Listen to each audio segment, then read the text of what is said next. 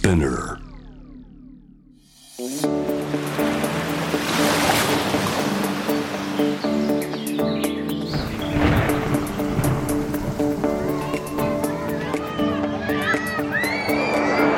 SDGs Explain for Business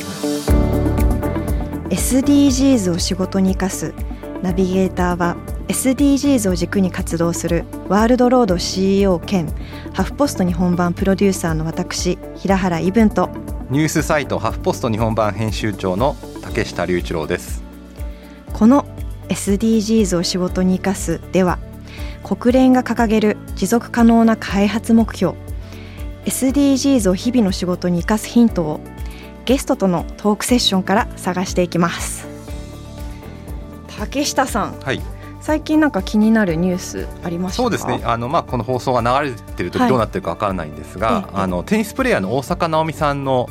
記者会見をしなかったと、まあ、このニュースが非常に気になってますよね、あはい。の本当に大事な問題提起をしているなと、まあ、特に私はメディアの人間なのでいろいろと考えさせられるニュースだったなと思います。はい。具体的にどこが竹下さんとして考えさせられましたか？はい、あの聞いてる方に一応おさらいをしておくと大坂選手がですねテニスプレーヤーって試合後あるいは試合前に記者会見っていうのをするんですけど、まあ、今回受けたくないってまあ非常に重要な大会だったんですけど言いました。でそれに対してまあ賛否両論があってですね、まあ、プロテニスプレーヤーっていうのはその会見で答えることも含めてテニスプレーヤーなんだっていう意見とあとはやはりご本人も SNS で公表してましたけれどやはりメンタルヘルスというかうつ病を患ったりですねあとは記者会見を受けることが非常にストレスになってしまうので選手たちのメンタルヘルスも気をつけなきゃいけないっていう意見がありました。で私の意見は受けなくていいと思ってます。なので、えっと、大阪選手をサポートしたいなと思ってます。はい。実際にあの多くの大坂なおみ選手を支援している企業さんも彼女の勇気を支えるっていうところで大きなサポートを示しておりますよね。そうですね、はい。今回スポンサー企業とかですねあるいはスポーツ用品メーカーさんがサポートしたのは大きいなと思います、はい。ブラック・ライスマター以降ですねアメリカでは特に企業が自分たちのスタンスを表明するということが増えてきたと思うんですよね。でそれはまあ今日の話にもあるかもしれませんけど消費者自身も声を上げるので企業も自分たちはこういうことを考えてるんだっていうことを断るごとに発信していく時代になったなっていうことを改めて感じました。はいあえてメディアの言い分というかメディアの立場に立つと記者会見受けてほしいという気持ちはもちろんあるんですよね。でそれは別にその視聴率が欲しいとかそういうわけではなくてその方が例えばテニスの報道が充実したりとか今までテニスに興味なかった子どもたちが大坂選手の言葉を聞いてあ自分もじゃあテニスプレーヤーになろうと思ったりとか。あるいは特に大坂選手はそうですがブラック・ライスマターのことをサポートしてますのでどうして今の黒人差別の問題に関心があるんですか？って聞くことで、まあ、社会が変わったりするきっかけもありますし、はい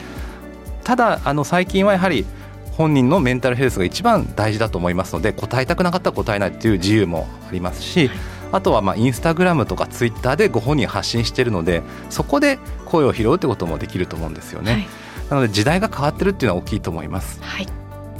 さて SDGs を仕事に生かす今回は日本コカ・コーラ広報障害サステナビリティ本部の田口美穂さんにお話を伺います。はい、まあ、コカ・コーラさんというと、まあ、非常に消費者にとって身近な商品たくさんありますのでその辺の消費者の変化とかも今日は聞けたらなと思います。はいではゲストをお迎えする前にまずは SDGs 関連ニュースをお届けします。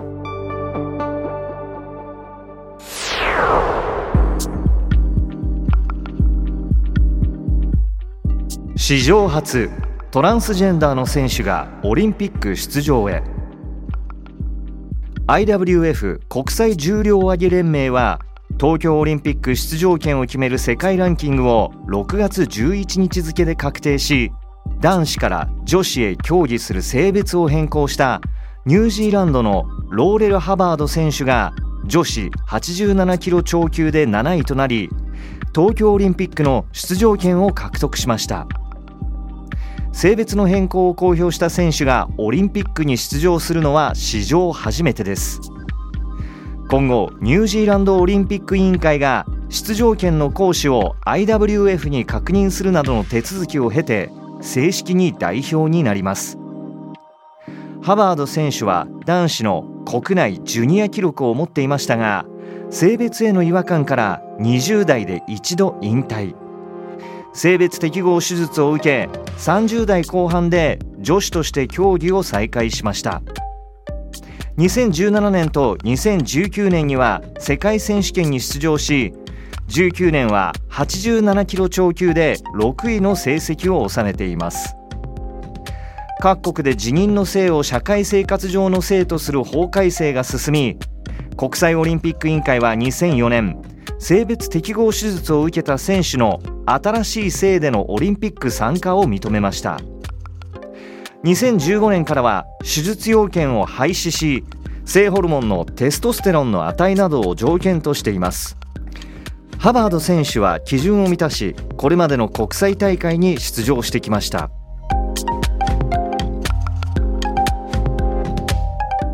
世界の CEO など80人。温暖化ガスゼロ対策を G7 に要求。世界的企業の CEO などおよそ80人がイギリスで開催された G7 主要7カ国首脳会議に合わせて政治指導者などに温暖化ガス排出量の削減に向けた政策を大胆に打ち出すよう求める書簡を公開しました。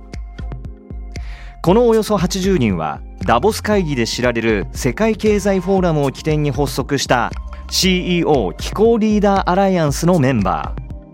ー。日本からはサントリーホールディングスの新浪武社長や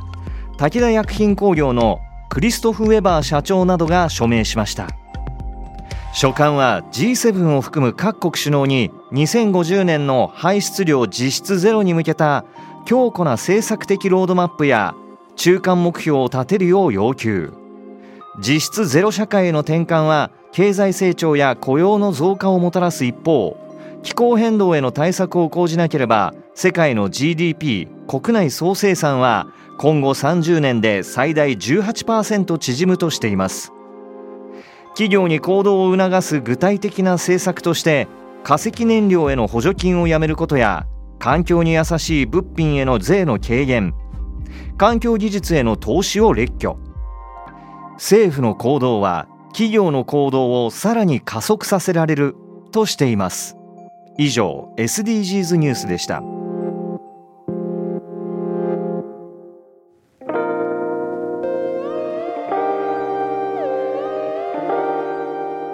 改めまして SDGs を仕事に生かすナビゲーターの平原伊文です。竹下隆一郎です。ではゲストをご紹介しましょう。日本コカ・コーラ広報障害サステナビリティ本部の田口美穂さんです。田口さんよろしくお願いいたします。よろしくお願いいたします。田口さん自己紹介またお願いいたします、はい、はい日本コカ・コーラ広報障害サステナビリティ推進本部の田口美穂と申します。私もあのまだ3月に実は今の部署に移動してきたばっかりですね、はい、サステナビリティについてはちょっと勉強中なので、はい、よろしくお願いいたします。なるほど。ちなみにサステナビリティって聞いてまずなんて思い浮かべましたか？私はもともとあのマーケティングイロハスブランド担当してましたのでイロハスはすごく環境にいいことっていうことをまあ歌っているブランドでもあるのでその時からもサステナビリティという言葉はだんだん耳にしてきたので割とすんなり頭にもありましたしコカ・コーラ社として結構強化していくっていう部署になったので今回ちょっとチャレンジして移動したっていう経緯がありがとうございます。はいイロハスのマーケティングをされていたっていうところで、はい、かなりイロハスも100%再生可能な PET のボトルを使っておりましてでそこから何かなんか学びだったりあのそこから今の部署に移動される際にどういったような気づきがあったんですか？はい。まあ、イロハスのブランド担当して、まあ、よりその消費者の声って聞く機会がすごく多かったんですけどもイロハスはまあ2009年導入して最初にまあ天然水の美味しさともうエコにキュッてこう 絞れるボトルっていうことで歌ってきたので消費者の皆さんにとってエコにブランドっていうことはすごく定着してました。ただ実際にじゃあそういうエコにいいこと環境にいいことアクションとしますかっていうとまだまだ興味はあるんだけど実際してない人が実は多いことに気づきました。10年以上前ってあのエコバッグが多分流行ったことがあって皆さん一旦試してるんですよね。なんですけど多分なんかやってるんだけど無理して、まあ、頑張ってんだけどなんか何も変わってないじゃん世の中っていうのが実はこう消費者の方にはあってだんだんそういうこともやってこなくなったっていうのが割とこの45年前ぐらいの話でなのでなんか面白かったのはそのデータを見ても興味はあるけど実際にアクションは伴ってませんっていうのがすごく増えてきたんですね昔に比べて。はいなのでなんかその興味あるけどその自分がエコにことをアクションさせることを我々は多分しなきゃいけないんだなっていうのをやっぱりイロハスにいてすごく感じたことなので商品もそうですけど例えば去年はユニクロさんと組んでエコアクションっていうのをやったんですけども選ぶだけでこれがあなたのエコ活動になるんですよみたいな。無理せずに環境にいいことを自然にやってもらうってことを我々企業としては多分やるべきなんだなっていうのすごく思ったのでそういう学びというかのすごくたくさんありました。はい今無理せずにっていうあの言葉を使ったと思うんですけども、はい、無理してるエコな活動ってどんな活動があると思いますか？そうですねそれこそエコバッグもそうですけども最近まあ有料化されたからようやくもうお金払うんだったらじゃあ持ってきますですけどあれは多分有料化しなかったら多分便利だから使うって方も多分多いと思うんですよね。なのでなんかやっぱり自分にメリットがないとあるいは自分に楽なことがないと多分エコの活動ってなかなかやってくれないっていうのが特にあの年代が上の方はそうでした。はい、なんですけど結構若い方に聞くといやもうこれって当たり前のことだよねっていうことがすごく多くてその年齢の差っていうのをすごくあの感じましたね。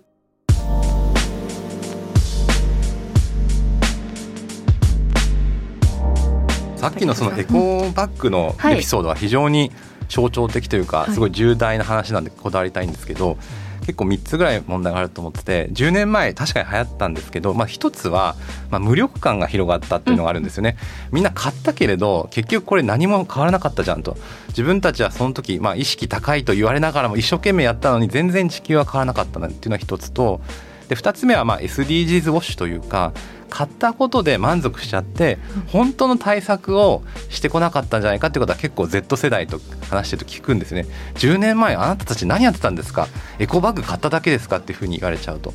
でまあ3つ目はですね本当にそれがエコなのかが分かんなくなってきちゃうというかエコバッグを5枚も10枚も買うとそれが逆にゴミになったりするのでその辺の難しさ、ね、はい、やっぱり消費者の目も超えてますし、はい、同時に地球環境の危機度合いも高まってるっていうのは、うんはい、その辺はどういうふうにお感じになってますか？そうですね。なんかあの昔はそのちょっとファッションの一つみたいなちょっとやることがかっこいいみたいなことがあって、まあ、やられたと思うんですけどもようやくそれがなんかあんまりやってもこう世の中に何も反映してないっていうのを気づき出してで皆さんじゃあ何をしたらいいんだろうっていうのがわからないっていう声がやっぱり増えてきてるっていうのが今の聴者の声だったのでなんかやっぱりそれを具体的にあなたがこういうことをしたらこうなるんですっていうのを分かりやすく、あの提示するってことがやっぱ大事だなと思うので、まあ、今回も例えば100%リサイクルペットコカ・コーラでも5月31日から導入したんですけども、これ1本買うと通常のペットボトルに比べて60%の CO2 削減しますみたいな。もう具体的にあなたがやる行動がこれにつながるんですってことをやっぱり言っていくことが多分大事なのかなと思うんでもはやそのファッションとかかっこよさだけではなく、はい、あなたの行動が世の中のそのいいことにつながるんですってことをやっぱり積極的に伝えていくっていうのが大事かなというふうに思います、ね、なるほど。田口さんマーケティングのご専門なんで伺いたいんですけど、はい、やっぱり10年で消費者って変わりましたかね、そうですね、エコに関してはなんとなくみんな聞くと興味ある、うん、で特にそういう聞くと皆さんかっこつけるからあやってますよとか言うんですけど実際はいろいろデータ見るとやっぱそういうことをやってない人が多くってでもあの若い方のがだんだん増えてきて若い世代のお話聞くと製品のストーリーとかその企業が持つ姿勢とかそこに共感して買うんですっていうのが私はその昔はそういう人はあんまり見たことがなくて、うん、なんか義務感でやりますみたいな人が多かったんですけど最近は少しずつ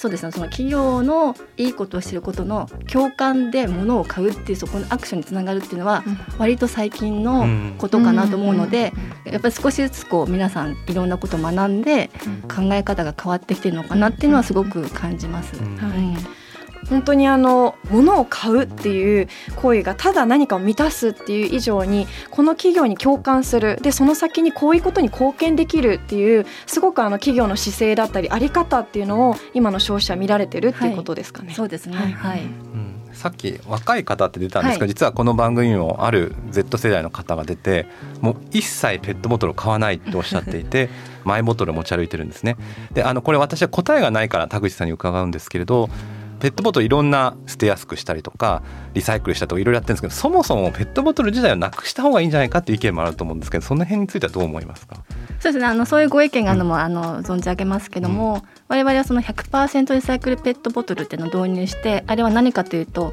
あれを回収してリサイクルするともう一回同じペットボトルになるんですというまあ本当に資源、うん、ペットボトルがゴミではなく資源となるっていうその新しい考えで我々は展開しているのでそのボトルトゥボトルって今言ってますけどもボトルが再度ボトルになるっていうこの活動をやっぱり広めていきたいですしそこは一つの我々のイノベーションでもあるのでそこは推進していきたいと思ってますただあのそういういろんなチョイスがありますのでペットボトルではない容器の形でも提供していきたいなというのは思ってます。はい、なるほど。じゃあ飲み物を提供する形も今後どんどん多様化させていくっていうことですかね。そうですね。はい。今そのマイボトルのお話ありましたけども、やっぱり消費者の方が自分の好きな時に好きなタイミングで好きな量を飲みたいっていうのはその消費者ニーズがありますので、そこにはやっぱり応えていく必要があるので、その一つのオプションとして我々いろんなその容器の形態とかっていうのも新しく開発していて提供していきたいなというふうに思ってます。しかもそのニーズが環境問題もしっかりしてくるというニーズが入ってますからね、はい。はい、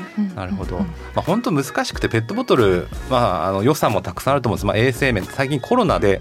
衛生に気をつける方も増えてますのでやっぱり個別にお茶飲みたいっていう人も多いんですよね。やっぱり会社お客さんが来てくれる時に、まあ、お湯飲みを出して飲むよりもやっぱり自分のペットボトル欲しいっていう人もいますしあとまあこれはちょっと私のちょっと独自の意見かもしれませんけど、まあ、文化的インパクトも大きかったと思ってるんですね。以前あのシリコンバレーに住んでた時があったんですがその時いろんな日本の企業の方が視察に来るんですけどまず驚いたのはやっぱり IT 企業に行くとそれぞれのペットボトルが置いてあって自分で飲み物を取ってくるじゃないですか、はい、まあ、今は最近実はペットボトルなくそう運動になくなっちゃったんですけど当時はあってですね。でその古いある伝統的な企業の方がおっしゃってたのはお茶組の人がいないんですねって言ったんですよね。でこれは結構私ジェンダーの観点からはありえない発言じゃないですかだから結構そういうなんていうんですかねいろんな社会的変化やっぱり飲み物は自分で取ってくると、まあ、それは個人でやるもんだっていう意識が象徴としてペットボトルとしてあったっていう面もあると思いますし、結構これはいろんな難しいペットボトルは持っている社会的意義っていうのは私は大きいんじゃないかなとは思ってます。そうですね。はい、そんな観点で見たこと考えたことなかったです。どうですか？今田口さん聞いてみて。はい。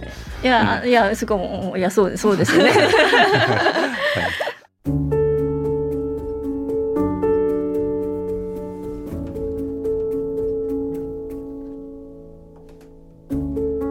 さん実際にマーケターから、はい、あの今こうサステナビリティのの推進本部にこう移動されてきてどうですか？変わりましたか？見方だったりあの田口さんご自身の何かの日々日常そうです、私自身の変化は、まあ、そんなにはないんですけども、はい、あのこういうことやりたいなと思ってきたのでただやっぱりメディアの方のその取り扱い具合がすごいなっていうかあの、うん、今までよりもあこんなにやっぱり各メディアってこのまあサステナビリティとか SDGs っていう特集とか組んでてあこんなにやっぱり今ってこう取り上げられるトピックなんだなっていうのはすごくより実感したっていうのがありますね。はい。今もし仮にもう一度イロハスの,、あのマーケティング目に戻った場合は、どんなこうマーケティング施策をしたいなって思います？そうですね、あのまあもともと今回移動したのも、もちろんそのイロハスは美味しさもそうですけど環境に良いっていうことをあのちゃんと伝えてブランドだったのでまあ、そういうコミュニケーションもしてたんですけどなかなかそのブランド単体の発信力ではな難しくて例えばですよコカ・コーラっていう会社だとコカ・コーラ社の水ってどうなのっていうやっぱり消費者の方からするとちょっとこう人口感を感じるっていう人もたくさんいらしたんですね。なのでやっぱりコカ・コーラの企業として我々もきちんとサステナビリティの考えてますってことを一緒にブランド発信することとコカ・コーラ企業として発信するサステナビリティというかその概念を同時に進めることが重要なんだなってすごく私はブランドにいて思ったんですね。はい、なので今回はこっちに来てどちらかというとそのマーケティングの活動もサポートしたいって思いでこっちに来たんですけどもし戻ったらもうそれをもうガッチャンコして、はい、ちゃんとブランドの中にもサステナビリティの話も入れるし、サステナビリティのチームにもちゃんとブランドにちゃんと製品につながるようなきちんとコミュニケーションをしようねっていうそういうなんかこうマーケティングの活動とサステナビリティのこう文脈をきちんと埋め込んでいくっていうことを、はいもっとやっていきたいなと思います、うん、そこすごく面白いですね、はい、あのまあ、中にはちょっとこれは古い考えなんですけど本業でやって余ったお金でまあ木を植えたりして サステナビリティやればいいじゃないっていう意見もあるんですけどそれ2つが一緒っていうことですよね。そうですそうです、はい、あのやっぱり例えば広報はすごくいいことを掲げてるんですけどスローガンを言ってるチームではないのでそれをちゃんとビジネスに直結して我々のビジネスに貢献する形でやっぱりサステナビリティのを歌っていかなきゃいけないのでもちろんブランド側ももう少しそのマーケティングの戦略とかいろんな製品にしてもマーケティング活動の中にもう少しそのサステナビリティっていうその文脈でどうやって我々のブランドを育てていくかっていうことを多分考えるべきだと思うのでイロハスはたまたまそれをやってきてました。で今回コカ・コーラも100%リサイクルペットを出したので今後そういう活動も多分増えていくと思うんでなんかどのブランドもメッセージの中にそのサステナビリティの文脈を入れ込むってことを強化することを私はやりたいなっていうのを思ってはい、うん。あとぜひ田口さんに伺いたいのはその企業がですねそういう環境問題とかサステナビリティに取り組む意義というか企業がやる意味ってどういうところにあると思いますか？製品作る上では工場だったり水だったりそれこそもと原材料だったり、い、ろんなところで考えなきゃいけないところなので我々はその、まあ、各社ボトラー社さんも含めて製造の工程とかじゃあ配送とかあるいはその本当最初のお茶の葉っぱの原料を作るところとかそう全てにおいてのサステナビティの概念とかっていうのをきちんと考えてこうねというのは今やっているところなので、はい、そこはあの引き続き我々はやるべきだと思いますし、はい、日本コカ・コーラシステムとしてやっていく必要があるなと思います。はい、SDGs でいうと12番の作る責任と使う責任っていうところですかね。はい、はい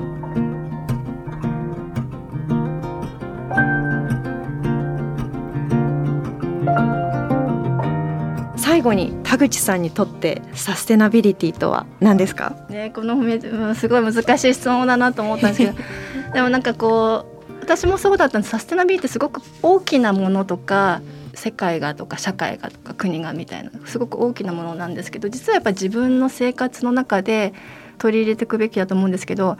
それこそ昔イロハスのやっててあの環境にいいことすることって気持ちいいんですよっていうおっしゃった消費者の方がいてあそういうことってやっぱあるよなっていうなんかそれが自然に自分の生活の中にあるとそれがすごくサステナビリティになるんじゃないかなって、うん、結局は自分の生活が心地よく気持ちよく生活できることっていうのがなんかサステナビリティなんではないかなと思うので私はすごくそこを思ってます。はい今日のお話をお伺いしてもうここまで、まあ、サステナビリティってところに答えはなくっていろんな方法があっていろんな考え方があって自分にとって本当に取り組みやすいこと無理せずにあの一歩踏み出しやすいことをするってことがすごく大事ででそれ企業さんも一緒に消費者の声を聞きながらあの進んでいってるんだなということが分かりました。SDGs を仕事に生かす今回はコカ・コーラの田口美穂さんにお話を伺いました。田口さんありがとうございました。ありがとうございました。SDGs Explain for Business SDGs を仕事に生かす。ここからは仕事で使える SDGs の数字に関するトピックをご紹介します。今日の数字は89円です。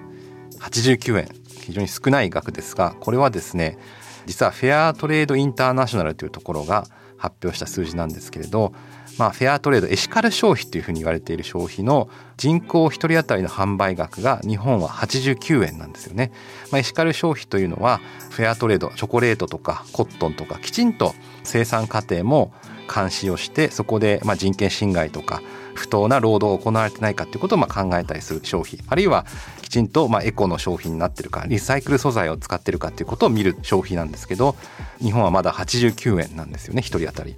ちなみにスイスはですね、まあ、100倍の8988円ということでこのぐらいの差があると。やはりヨーロッパの方に聞いてるとこのエシカル消費っていうのがエシカル消費なのかそうじゃない消費なのかではなくてそもそも前提がエシカル消費だっていうことは増えてると思います。まあ、かつてはいいことをするっていうのが企業が余力でやるものだった。それがいいこともビジネスもバランスが取れるようになった。ただ今後はいいことをしないとそもそもビジネスにならないと、まあ、こういうふうな流れが出てきてくるんじゃないかなと思ってこういう数字を見たりしています。今日の仕事で使える SDGs の数字に関するトピックは人口1人当たりの日本のエシカル消費の販売額。89円でした。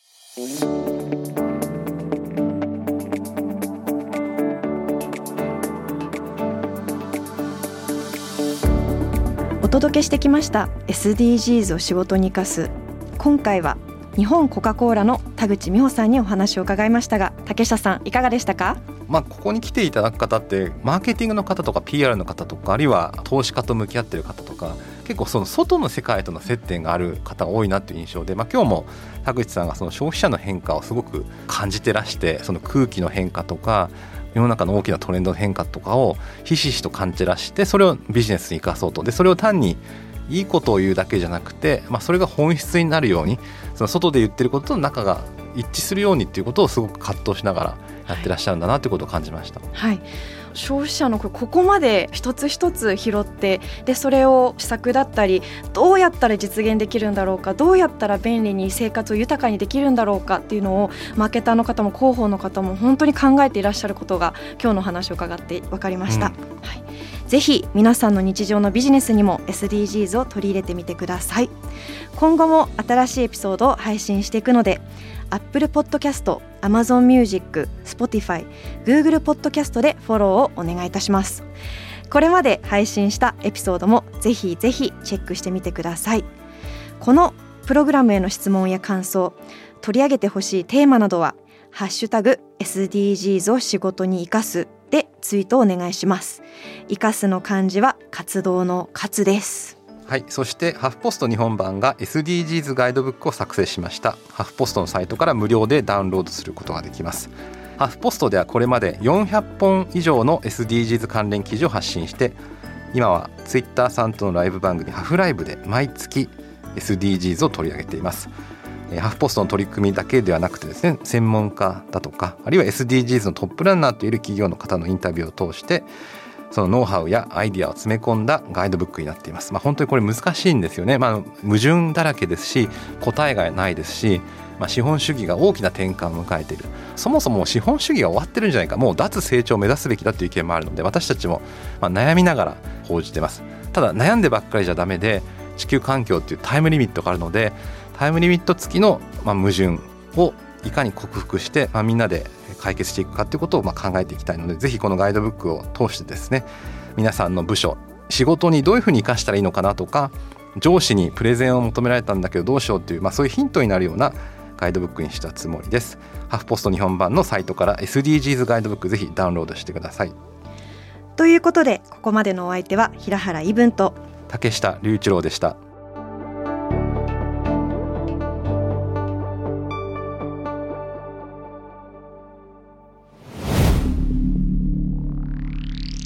ス p ナー